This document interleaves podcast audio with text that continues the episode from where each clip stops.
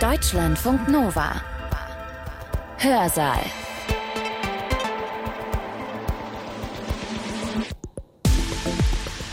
Heute mit Katja Weber. Willkommen bei uns. Im Februar 2022 ist mir bewusst geworden, dass ich viel zu wenig weiß, viel zu wenig weiß über die Ukraine.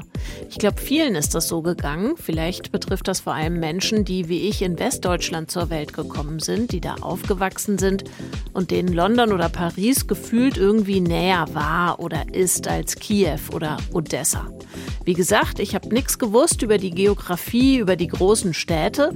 Das habe ich dann als Nachrichtenkonsumentin im Crashkurs gelernt mit dem Verlauf der Angriffe der Russischen Föderation auf ukrainische Städte. Und im Hinblick auf ukrainische Kultur und Geschichte, da klaffen bei mir auch Lücken.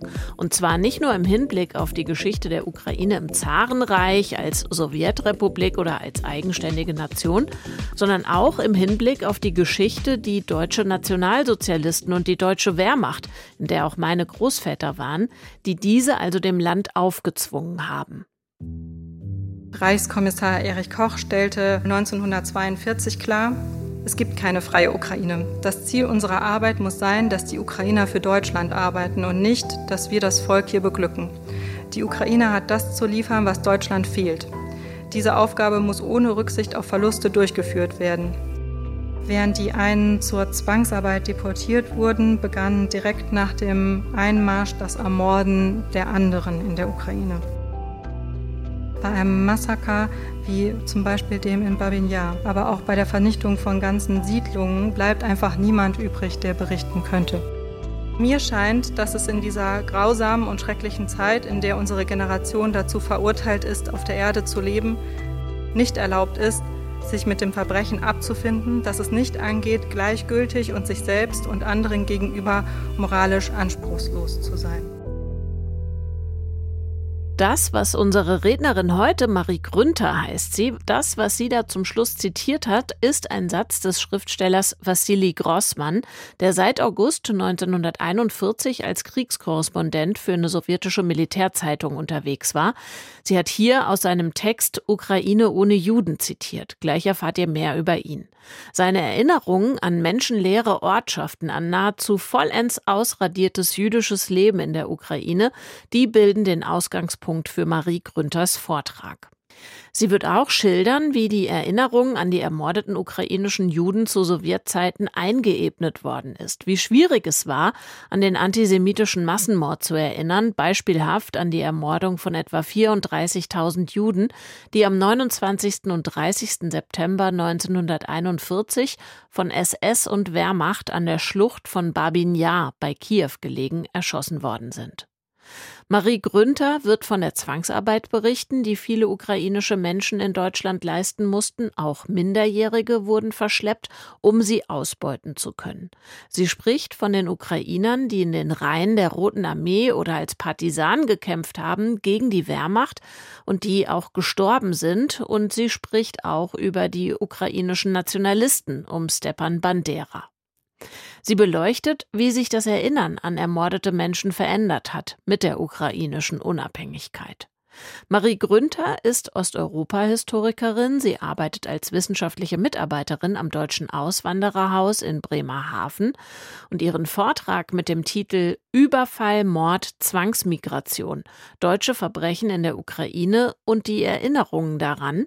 Diesen Vortrag hat sie am 10. November 2022 gehalten am Deutschen Auswandererhaus Bremerhaven und zwar im Rahmen der Vortragsreihe mit dem Titel Lost in War.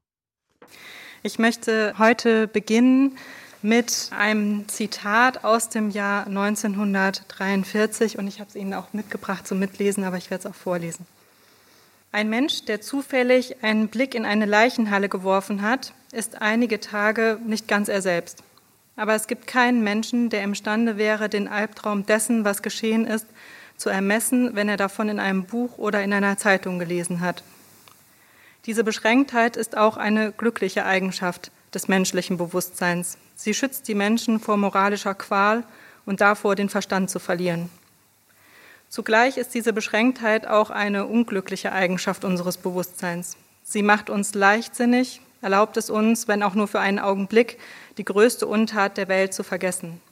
Aber mir scheint, dass es in dieser grausamen und schrecklichen Zeit, in der unsere Generation dazu verurteilt ist, auf der Erde zu leben, nicht erlaubt ist, sich mit dem Verbrechen abzufinden, dass es nicht angeht, gleichgültig und sich selbst und anderen gegenüber moralisch anspruchslos zu sein. Dieses etwas gekürzte Zitat ist aus einem Zeitungsartikel des Schriftstellers Wassili Grossmann, in dem er 1943 über die Verbrechen äh, der Deutschen in der Ukraine schrieb. Grossmann reiste während des Zweiten Weltkriegs mit der Roten Armee durch die Sowjetunion und sah die Zerstörung und das Leid, das die Deutschen in den besetzten Gebieten, vormals besetzten Gebieten zurückgelassen hatten. Das gerade vorgelesene Zitat empfinde ich noch heute als aktuell. Denn was können wir begreifen? Können wir vollständig begreifen, was im Zweiten Weltkrieg in der Sowjetunion im Gesamten und in der Ukraine im Besonderen an Verbrechen geschehen ist? Auch wenn wir es vielleicht nicht ganz begreifen können, können wir uns zumindest mit Stimmen wie denjenigen von Vassili Grossmann annähern. Vassili Grossmann ist auch noch aus einem anderen Grund und dieser Artikel aus einem anderen Grund wichtig. Er macht eine Analyse auf der deutschen Verbrechen, äh, mit der er sich nicht nur Freunde macht in der Sowjetunion und darauf werde ich später im Vortrag zurückkommen. Bevor es aber um die Verbrechen der SS mit Hilfe der Wehrmacht auf dem Gebiet der heutigen Ukraine geht, möchte ich kurz darauf eingehen, um was für ein Gebiet es sich eigentlich handelt. Sie sehen hier eine Karte der ukrainischen Sowjetrepublik. Das dunkel hinterlegte, das ist der Stand aus den 1920er Jahren und 1939 kommt noch der westliche Teil dazu. Damit bin ich eigentlich auch schon direkt beim Punkt. Also wie Sie wahrscheinlich alle wissen, der Krieg, der Überfall auf die Sowjetunion war im Jahr 1941, als der Zweite Weltkrieg schon zwei Jahre im Gange war. Aber für viele Ukrainerinnen und Ukrainer begann er auch schon 1939 mit dem Überfall auf Polen. Denn etwas, was nicht erst zu diesem Zeitpunkt offenbar wurde, sondern schon seit Jahrzehnten und äh, Jahrhunderten prägend war für die ukrainische Gesellschaft, war, dass die Ukrainerinnen und Ukrainer nie in einem gemeinsamen Staat gelebt haben. Das geht zurück bis ins Polen Litauen im 16. und 17. Jahrhundert, wo ein Teil der Ukrainerinnen und Ukrainer lebte, wo ein Teil der Ukraine äh, Teil des Staatsgebiets war. Es war, die Ukraine war Teil des Staatsgebiets des Zarenreichs und später auch von Österreich-Ungarn. Seit dem Ende des Ersten Weltkriegs existierte die ukrainische sozialistische Sowjetrepublik, die wir hier sehen. Und seit Beginn der 1920er Jahre war sie auch Teil der Sowjetunion. Ende des 19. und Anfang des 20. Jahrhunderts, wie Sie wissen, wurden da verschiedene Nationalbewegungen stark, äh, unter anderem auch die ukrainische, aber auch die deutsche, die polnische, die tschechische. Und nach dem Ersten Weltkrieg konnten manche dieser Nationalbewegungen das auch in eigene Staaten umsetzen, wie zum Beispiel Polen oder die Tschechoslowakei. Es existierte auch ganz kurz eine westukrainische Volksrepublik, die ging aber schon zu Beginn der 1920er Jahre an den polnischen Staat. Und das ist auch der Grund, warum dieser Teil, diese Westukraine, zu Beginn des Zweiten Weltkriegs zu Polen gehört und damit auch 20 Prozent der Ukrainerinnen und Ukrainer. Ich habe gesagt, 1939 beginnt dann auch für die Ukrainerinnen und Ukrainer der Zweite Weltkrieg. Denn in diesem Augenblick, als Deutschland Polen überfällt, beginnt noch etwas anderes. Denn 1939, kurz vor dem Angriff, hatten NS-Deutschland und die Sowjetunion einen Nichtangriffspakt geschlossen, bekannt als Hitler-Stalin-Pakt, mit einem geheimen Zusatzprotokoll, der die Aufteilung des östlichen Europas zwischen den beiden Ländern vorsah. Während das Deutsche Reich 1939 also in Westpolen einmarschierte, okkupierte die Rote Armee den Osten des Landes und schlug es zum Teil der belarussischen und zum Teil der ukrainischen Sowjetrepublik zu. Wichtig hierbei ist, dass die Ukrainerinnen und Ukrainer, die in Galizien und in der Bukowina, also im Westen der heutigen Ukraine lebten, nun zum ersten Mal in einem Staat lebten, zu einem Staat gehörten, der russisch dominiert war, nämlich der Sowjetunion. Mit der Zugehörigkeit zur Sowjetukraine änderte sich im Westen das politische und gesellschaftliche Leben. Also zum Beispiel wurden nationale Parteien verboten. Zudem fanden Deportationen von denjenigen statt, die zuvor Machtpositionen inne gehabt hatten. Das waren vor allem Polinnen und Polen. Sie wurden ersetzt durch sowjettreue Personen aus der Ostukraine. Zunächst wurde die Zugehörigkeit zur äh, Sowjetunion von vielen Ukrainerinnen und Ukrainern als positiv wahrgenommen, weil zum Beispiel polnische Großbauern enteignet wurden und das Land stattdessen an Ukrainerinnen und Ukrainer verteilt wurde. Die Stimmung änderte sich jedoch, als zu Beginn der 1940er Jahre auch hier die Politik der Kollektivierung einsetzte. Und in den folgenden zwei Jahren zwischen 1939 und 1941 führte das Deutsche Reich seinen Krieg dann vor allen Dingen in Westeuropa. Und dann griff das Deutsche Reich entgegen der Abmachung mit der Sowjetunion diese im Juni 1941 an. Stalin war davon überrascht. Warum dieser Angriff? Und die Erklärung liegt erstmal strategisch in Westeuropa. Das Deutsche Reich schaffte es nicht, nachdem es Frankreich okkupiert hatte, auch Großbritannien zu erobern. Und Großbritannien hatte andersrum nicht die Möglichkeit, das Deutsche Reich zu besiegen. Von Seiten Hitlers fand deswegen eine Taktikänderung statt. Er war der Ansicht, dass Großbritannien schon aufgeben würde, nachgeben würde, sobald die UdSSR besiegt war. Hinzu kam ein weiterer wichtiger Faktor und das ist die NS-Ideologie, das NS-Weltbild von der Neugestaltung des Ostens Europas.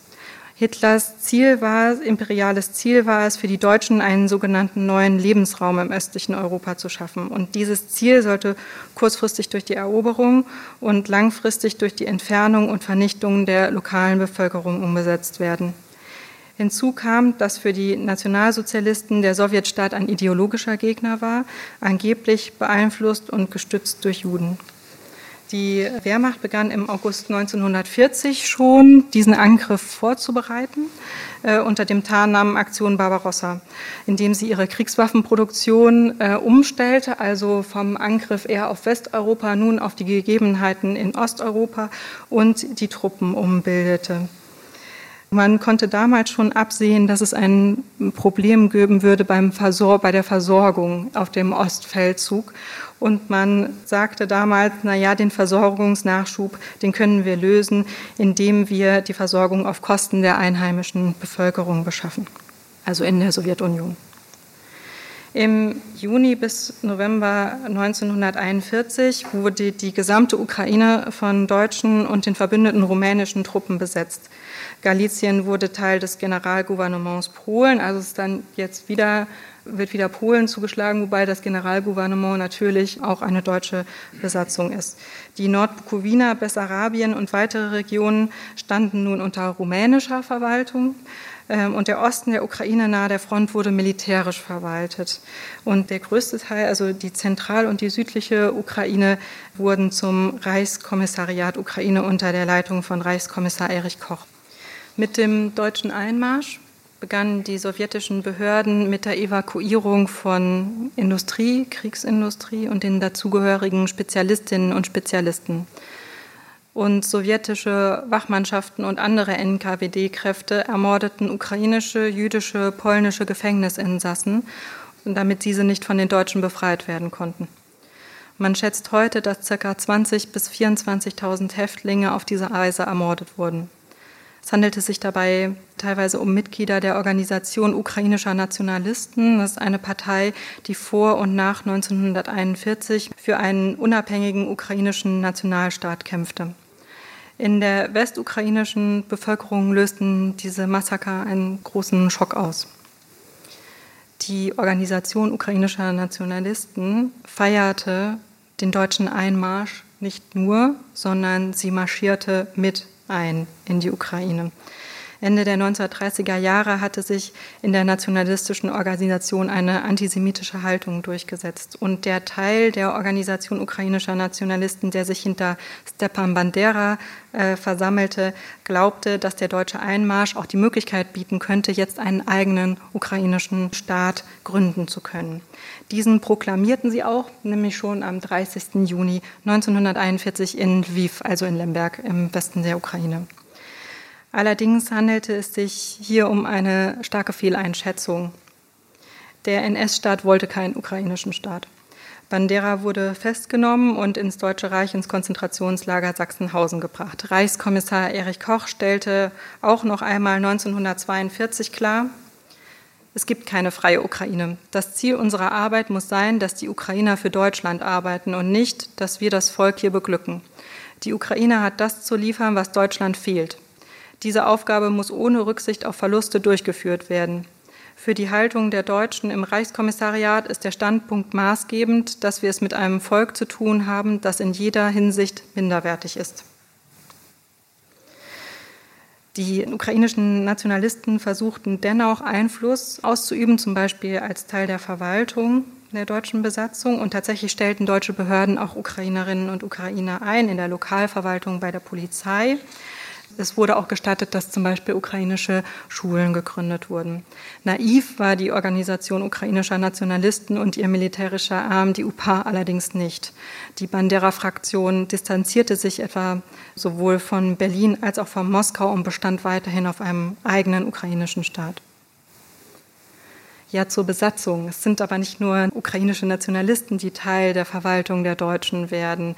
1941 sahen nämlich viele Menschen in der Westukraine die Sowjets als ehemalige Besatzer an, verantwortlich für Unterdrückung, für Hunger und für die eben erwähnten Morde in, an Gefängnisinsassen. Außerdem nahmen sie an, dass das alte Regime nun nicht mehr zurückkehren würde. Man versuchte also, sich mit den Gegebenheiten zu arrangieren und mit den Deutschen. Aus der Sowjetunion und teilweise auch aus anderen Ländern wurden sie deswegen harsch als Kollaborateure verurteilt. Dass aber Kollaboration massenhaft als Teil des Alltags stattfand, das blendete selbst die Sowjetunion später aus. Zu Beginn dieses Jahres haben Tanja Penter und Stefan Schneider die Übersetzung eines interessanten Tagebuchs herausgebracht, das von den Umständen, unter denen eine solche Kollaboration ablaufen konnte, berichtet. Geschrieben hat es Olga Kravtsova, die zu Beginn des Krieges 17 Jahre alt war.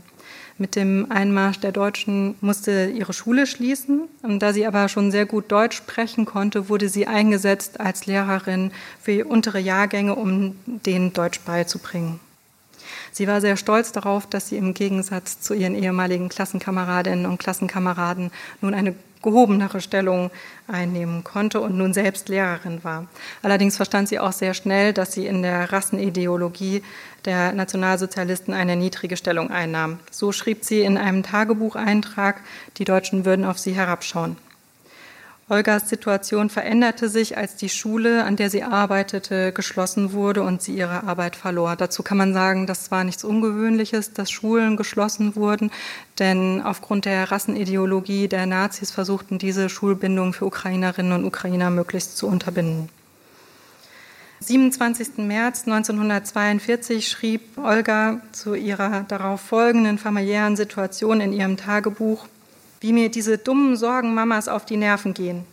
Sie macht sich die ganze Zeit Sorgen, dass ich keine Arbeit habe und dass man mich nach Deutschland schicken wird. Und nur wenige Tage später ist sie selbst beunruhigt. Ich bin in einer fremden Wohnung und heule. Es schmerzt mich sehr, dass ich jetzt selbst sehe, was es bedeutet, keine Arbeit zu haben. Alle, die keine Arbeit haben, werden wie Vieh nach Deutschland gejagt. Auch Mädchen aus besserem Hause, die aus den großen Städten, fahren dorthin und sagen, was soll's, krepieren wollen wir ja nicht. Der Hunger treibt sie dorthin. Aber sie werden auch gewaltsam mitgenommen. Ich war den ganzen Tag nicht zu Hause, egal wohin, nur nicht die besorgten Gesichter der Eltern sehen müssen. Kurz darauf fand sie eine neue Arbeit bei der Reichsbahn, wo sie wieder ihre Deutschkenntnisse einsetzen konnte und damit war diese Gefahr erstmal abgewendet. Und mehr noch durch ihre Stellung bei den Deutschen hatte sie die begründete Hoffnung, dass sie ihrer Familie dabei helfen konnte, die Besatzungszeit zu überleben.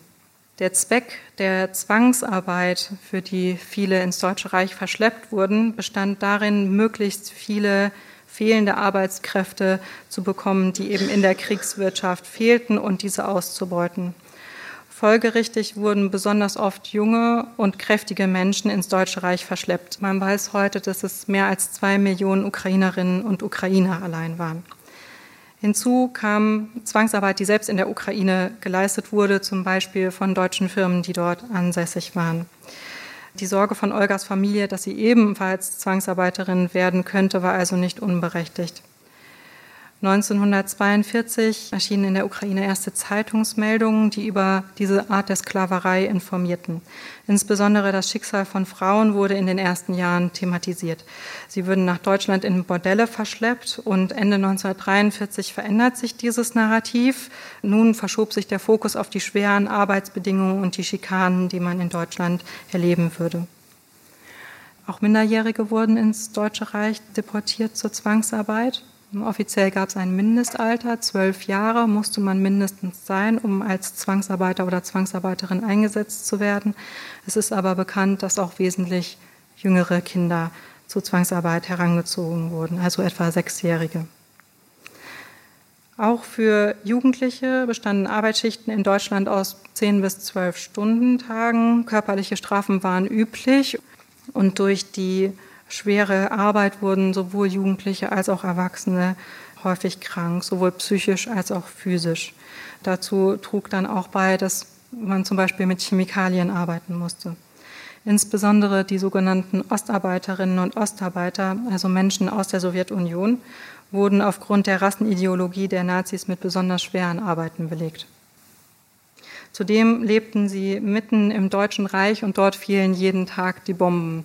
Während andere sich in Bombenkeller flüchten konnten, war das den Ostarbeiterinnen und Ostarbeitern untersagt. Es ist also deswegen auch so, dass überproportional viele Ostarbeiterinnen und Ostarbeiter durch Bomben im Deutschen Reich gestorben sind.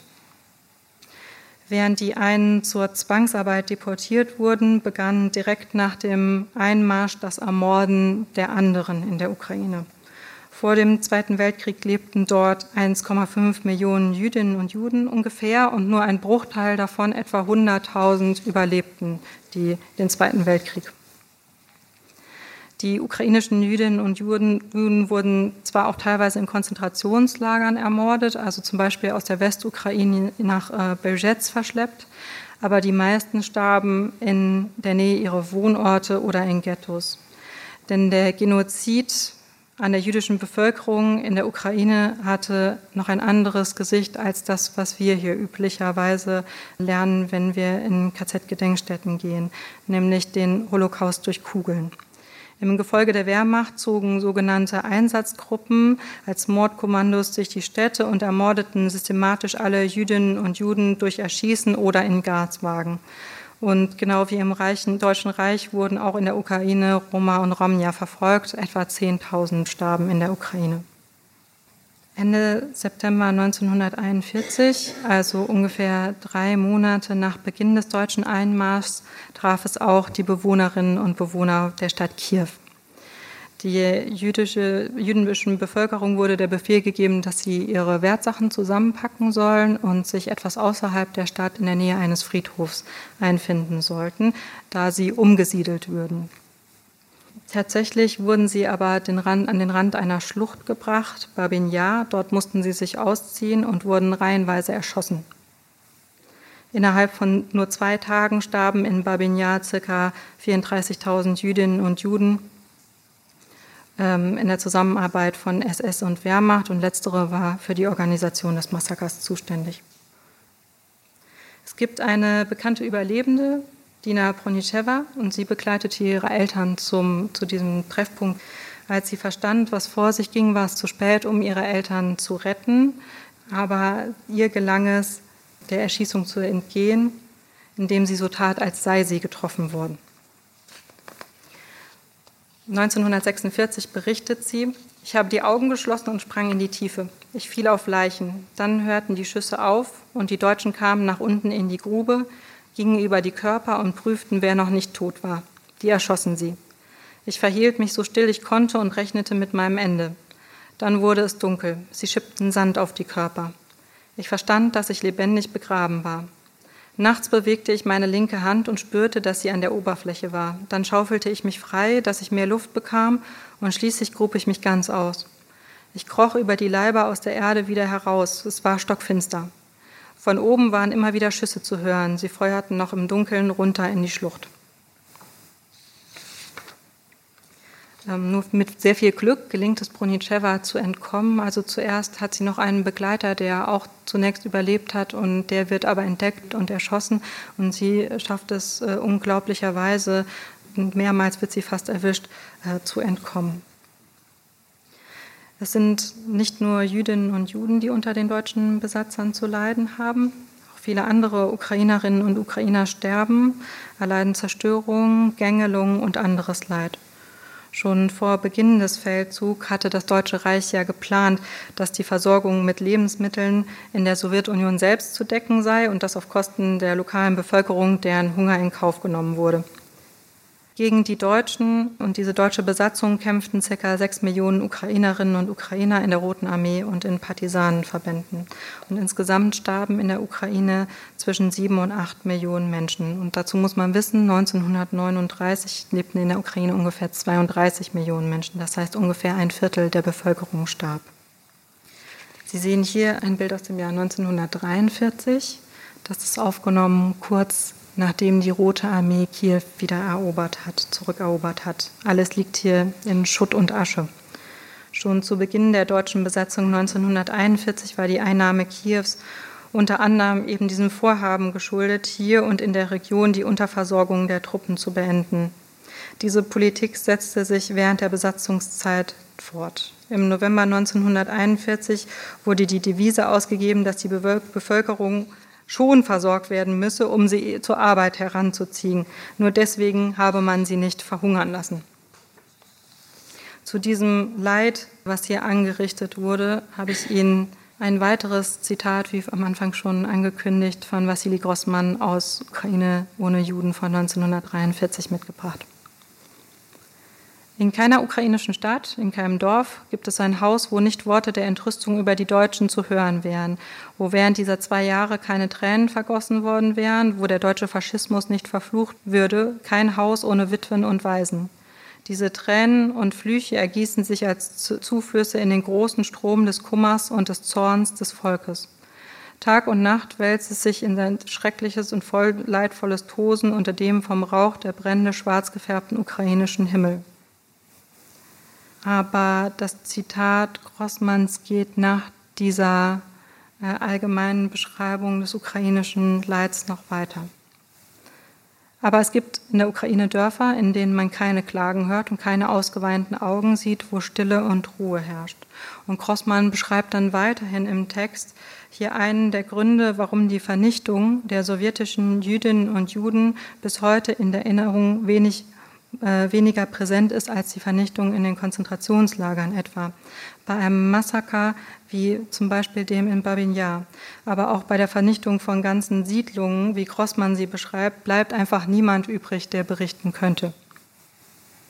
Grossmanns Text ist aber noch aus einem ganz anderen Grund entscheidend. Er analysiert und publiziert damit eine Erkenntnis zu den deutschen Verbrechen. Sie streben die völlige Vernichtung der jüdischen Bevölkerung an, während andere Sowjetbürgerinnen und Bürger trotz des Grauens, das sie erlebt haben, nicht alle sterben. Die Erinnerung an die Verbrechen der Deutschen in der Sowjetunion und die Deutung dieser Verbrechen, die beginnt also schon während des Kriegs mit der Berichterstattung, mit mit seiner Erkenntnis von 1943 machte sich Grossmann keine Freunde, denn das Sowjetnarrativ lautete anders.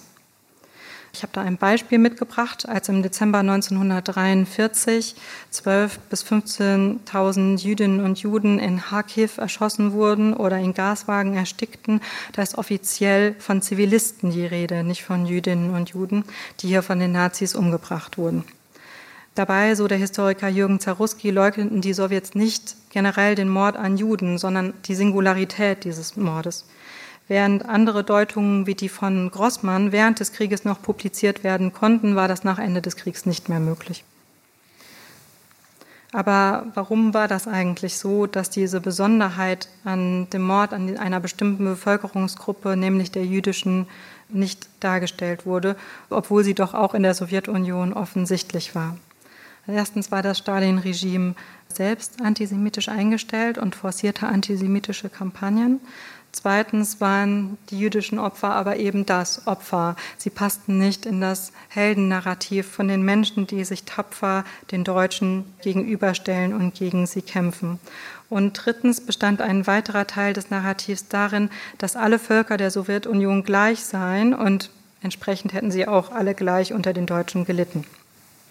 Dieses Narrativ hatte über Jahrzehnte Bestand in diesem Narrativ wurden auch die Begriffe Kollaboration und Faschismus zu Kampfbegriffen, also entleert von ihrem eigentlichen Sinn. Es ging nicht um ihre eigentliche Bedeutung, sondern um die Einteilung der Welt in faschistisch und antifaschistisch. Und antifaschistisch, das war die Sowjetunion. Im sowjetischen System war es in der Folge kaum möglich, zum Beispiel die Rote Armee zu kritisieren. Aber auch heute noch kann man ähnliche Funktionen des Begriffs beobachten. Wenn Putin der Ukraine Faschismus vorwirft, dann ist das auch eher ein leerer Kampfbegriff. Ja, dieses ähm, Narrativ, das zeigt sich auch in Denkmälern und Ausstellungen in den verschiedenen Ländern der Sowjetunion zum sogenannten Großen Vaterländischen Krieg. Ein Beispiel ist äh, jetzt hier wieder der Ort des Massenmords Babin Yar und hier gab es lange Zeit überhaupt kein Denkmal, nichts. Erst durch Druck in der Bevölkerung wurde 1976 das erste Denkmal errichtet und Sie sehen hier die Inschrift, auf Deutsch äh, übersetzt, hier exekutierten von 1941 bis 1943 deutsche faschistische Besatzer mehr als 100.000 Bürger Kiews und Kriegsgefangene. Also was ich eben noch nicht erwähnt hatte, es ist auch tatsächlich so, dass nach diesen zwei Tagen des Massenmordes die Schlucht von Babinjar weiterhin als Ort des Mords, aber auch wo Asche beigesetzt wird, genutzt wird. Warum gibt es denn dann dieses Denkmal, auch wenn wir weiterhin nicht auf die jüdischen Opfer verwiesen wird? Und der Grund ist, dass es einen Druck aus der Bevölkerung gab. Und ein berühmtes Beispiel ist das als ein Gedicht des Schriftstellers Jewgeni Jewtuschenko von 1961, das Sie auf der linken Seite sehen. Über Babin Yar, da steht keinerlei Denkmal, ein schroffer Hang, der eine unbehauene Grabstein. Das heißt, in der Bevölkerung wurde durchaus über diesen Ort und die Verbrechen geredet, sodass als Folge irgendeine Art von Gedenken äh, stattfinden musste. Ja, es ist nicht nur so beim Massenmord an Jüdinnen und Juden, ähm, dass beim Erinnern ein Narrativ der äh, Sowjetunion dazwischenkommt, sondern das traf auch die Zwangsarbeiterinnen und Zwangsarbeiter, die aus dem Deutschen Reich zurückkehren. Die konnten sehr oft das Erlebte nicht teilen. Denn da sie in die Zwangsarbeit in Deutschland überlebt haben, hatten, so die Logik, mussten sie mit den Deutschen zusammengearbeitet haben. Viele vertuschten darum die Zeit der Zwangsarbeit in ihren Lebensläufen. Andere entschlossen sich gar nicht mehr in die Sowjetunion zurückzukehren, sondern weiterzuwandern, etwa in die USA oder nach Australien. Jemand, der auch auswanderte mit und nach dem Krieg, waren viele Mitglieder der Organisation ukrainischer Nationalisten und deren militärischer Arm, die ukrainische Aufstandsarmee, die in der Erinnerung der Sowjetunion mit den Deutschen komplett gleichgesetzt wurden. Die UPA, also die ukrainische Aufstandsarmee, hatte noch bis in die 1950er Jahre hinein gegen die Sowjetunion gekämpft und damit waren sie nach Kriegsende die einzige verbleibende militärische Opposition. Die Organisation ukrainischer Nationalisten war aber nicht unproblematisch. Um die Westukraine tatsächlich ukrainisch zu machen, hatten sie mehrere Zehntausend Polinnen und Polen ermordet und auch mit den Deutschen zusammengearbeitet. Ähm, viele der ehemaligen Mitglieder der Organisation ukrainischer Nationalisten gingen also nach dem Krieg ins Exil nach Westeuropa oder nach Kanada und da arbeiteten sie aktiv an ihrer eigenen Rehabilitierung. Sie stellten sich selbst als heldenhafte Widerstandskämpfer gegen die Sowjetunion dar und die Morde an der polnischen Bevölkerung zum Beispiel wurden einfach verschwiegen. Mit der Unabhängigkeit der Ukraine 1991 änderte sich auch die Erinnerung an den Zweiten Weltkrieg. Nun gab es die Möglichkeit, eine andere Geschichtserzählung zu haben und nun konkurrierten deswegen verschiedene Geschichtserzählungen miteinander. Die Thematisierung bestimmter Ereignisse, die während der Zeit der Sowjetunion unterdrückt wurden, durften nun auf der Agenda der HistorikerInnen in der unabhängigen Ukraine stehen und wurden sofort auch von ihnen aufgegriffen. Ein berühmtes Beispiel ist der sogenannte Holodomor, eine von der Sowjetunion forcierte Hungerkatastrophe in den 1930er Jahren. Einige Historikerinnen und Historiker nahmen Distanz zur sowjetischen Tradition ein und auch auf Grundlage der Diaspora-Geschichtsschreibung, also zum Beispiel der aus Kanada, begann nun auch in der Ukraine eine positive Darstellung der Organisation ukrainischer Nationalisten, die als Opfer des Sowjetsystems gesehen wurden. Nach der Jahrhundertwende entstanden erste Denkmäler für die, diese Organisation und auch die UPA. Und andere Stimmen in der Ukraine setzten sich für die Aufarbeitung der UPA-Morde und eine kritische Einstellung zur eigenen moralischen Verantwortung ein. Gleichzeitig äh, ist die Ukraine auch stolz darauf, Teil der Armee gewesen zu sein, die Europa von NS-Deutschland befreite. Die Schwierigkeit der Ukraine an den Zweiten Weltkrieg zu erinnern, lässt sich laut der Historikerin Julia Jurczuk so zusammenfassen. Einerseits gibt es den Auftrag, die Vergangenheit zu bewältigen. Andererseits geht es um das Zurückgewinnen der eigenen Vergangenheit. Die beiden müssen miteinander in Einklang gebracht werden, so Jurczuk, ohne dass man in ideologische Fallen tappt. Ja, heute hört man oft die Ansicht, dass in Deutschland die NS-Vergangenheit beispielhaft aufgearbeitet sei und auch entsprechend beispielhaft an die NS-Zeit erinnert werde. Trotz vielfältiger Gedenkveranstaltungen und auch Orte darf man aber nicht vergessen, dass das in Deutschland bis zu diesem Punkt einige Jahrzehnte brauchte. In der direkten Nachkriegszeit wurde in Westdeutschland kaum über die Verbrechen gesprochen. Täter nahmen oft wieder ihren normalen Platz in der Gesellschaft ein.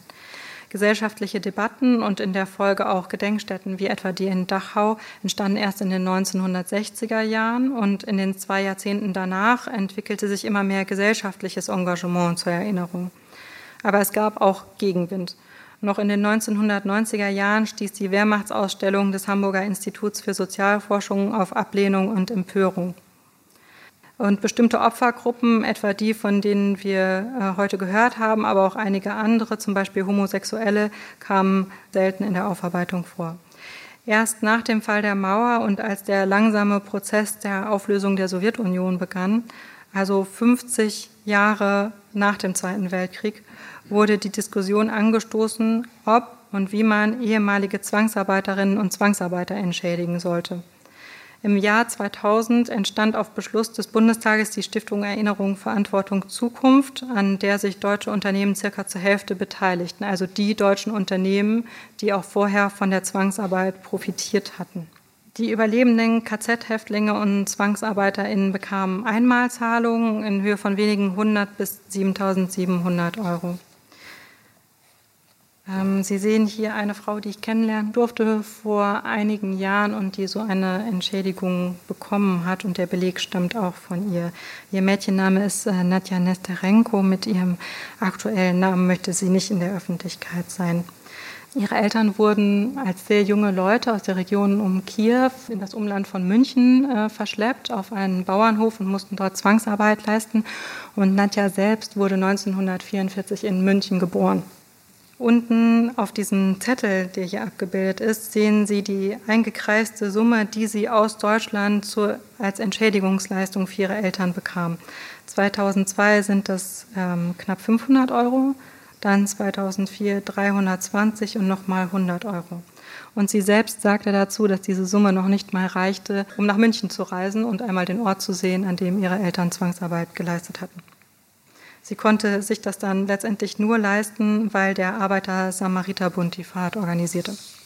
Also so viel bis heute zur Aufarbeitung und zum Abschluss noch ein aktuelles Beispiel, das vielleicht einige von Ihnen mitbekommen haben, das gar nicht so weit weg von hier in Bremen-Ostepshausen diskutiert wird. Denn dort wird gerade eine Bahnwerkstatt erbaut oder soll erbaut werden. Denn auf dem vorgesehenen Gebiet wurden während des Zweiten Weltkriegs bis zu 1000 sowjetische Kriegsgefangene begraben. Bereits Ende der 1940er Jahre hat man die meisten Leichen umgebettet ähm, auf einen Friedhof in Osterosterholz. Und womit aber offenbar niemand gerechnet hatte, ist, dass jetzt bei neuerlichen Grabungen noch einmal 60 Leichen gefunden wurden. Nun wird diskutiert, ob es tatsächlich angemessen ist, auf diesem Gelände eine Bahnwerkstatt zu bauen oder ob nicht ein anderer Umgang mit einem solchen Ort von Seiten der Stadt nötig sei. Und wenn man genauer hinschaut, dann ist das kein Einzelfall, der heutzutage nach so vielen Jahrzehnten auftaucht. Überall in Deutschland, im Stadtgebiet, aber auch in ländlichen Regionen gab es Zwangsarbeit, gab es Kriegsgefangenenlager und oft gibt es keine Gedenkstellen. Es sind ganz normale Alltagsorte geworden und wie die Historikerin Katja Machotina sie nennt, Leerstellen der Erinnerung. Ich möchte aber zum Schluss noch auf einen anderen Aspekt zu diesem Beispiel eingehen, gewissermaßen auch eine Leerstelle, wenn auch nicht auf den Ort des ehemaligen Massengrabs bezogen, sondern auf seine immer noch aktuelle Benennung. Das Gelände wird auch heute noch in den Medien Russenfriedhof genannt. Tatsächlich wurden hier aber nicht nur Russen und Russinnen begraben, sondern auch Ukrainerinnen, Ukrainer, Belarusinnen, Belarussen. Zwar wird der Begriff Russenfriedhof oft in Anführungszeichen gesetzt, aber was mitschwingt, ist trotzdem klar. Die Gleichsetzung der russischen Sowjetrepublik bzw. Russlands mit der Sowjetunion. Das ist einerseits Ausdruck einer verengten Wahrnehmung, forciert diese verengte Wahrnehmung aber auch wieder und macht damit unsichtbar, dass die deutschen Verbrechen eben auch gegenüber Einwohnerinnen und Einwohnern anderer Sowjetrepubliken verübt wurden, dass diese verschleppt wurden oder Verbrechen auf deren Gebieten stattgefunden haben, wie eben etwa Belarus oder die Ukraine. Mein Plädoyer zum Abschluss ist deswegen sprachlich genauer zu werden und damit auch geografisch den Horizont zu erweitern. Und jetzt bedanke ich mich für Ihre Aufmerksamkeit. Marie Grünter und ihr Vortrag mit dem Titel Überfall, Mord, Zwangsmigration. Deutsche Verbrechen in der Ukraine und die Erinnerungen daran. Gehalten hat sie ihn am 10. November 2022 am Deutschen Auswandererhaus in Bremerhaven. Deutschlandfunk Nova. Hörsaal. Online in unserem Hörsaalarchiv findet ihr übrigens auch einige andere Vorträge über die Geschichte der Ukraine oder über den Schutz ihrer Kulturgüter im Krieg oder aber den von Boris Belge. Darin erzählt der Historiker von der wichtigsten Hafenstadt der Ukraine, von Odessa. Im Angesicht des russländischen Angriffskriegs gegen die Ukraine wurde Odessa wieder zur Frontstadt. Die wiedergewonnene Vormachtstellung der Stadt im globalen Getreidehandel machte sie zur Zielscheibe der russischen Aggressoren. Katharina II. ordnete im Jahr 1794 die Gründung der Stadt und des Hafens an, die nach einer antiken griechischen Kolonie, Odessos, benannt wurde. Wer im Süden der Ukraine in den Boden greift, hat einen dunklen, fast schwarzen, krümeligen, leicht formbaren Erdklumpen in der Hand. Seit Jahrtausenden wussten Menschen davon, dass dieser extrem humushaltige Boden beste Voraussetzungen für Landwirtschaft bietet, insbesondere für den Anbau von Getreide.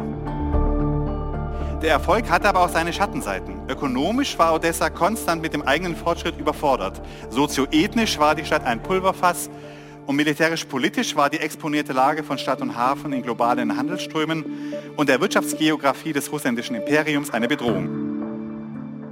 Odessa hat eine sehr, sehr wechselvolle Geschichte. Als ukrainischer Hafen und als Zentrum des Getreidehandels durch die Jahrhunderte hinweg und auch als Stadt, die lange multiethnisch war. Kann ich euch sehr empfehlen und ich bedanke mich sehr für euer Interesse und fürs Zuhören. Bis bald. Macht's gut. Deutschlandfunk Nova. Hörsaal. Jeden Sonntag neu. Auf deutschlandfunknova.de und überall, wo es Podcasts gibt. Deine Podcasts.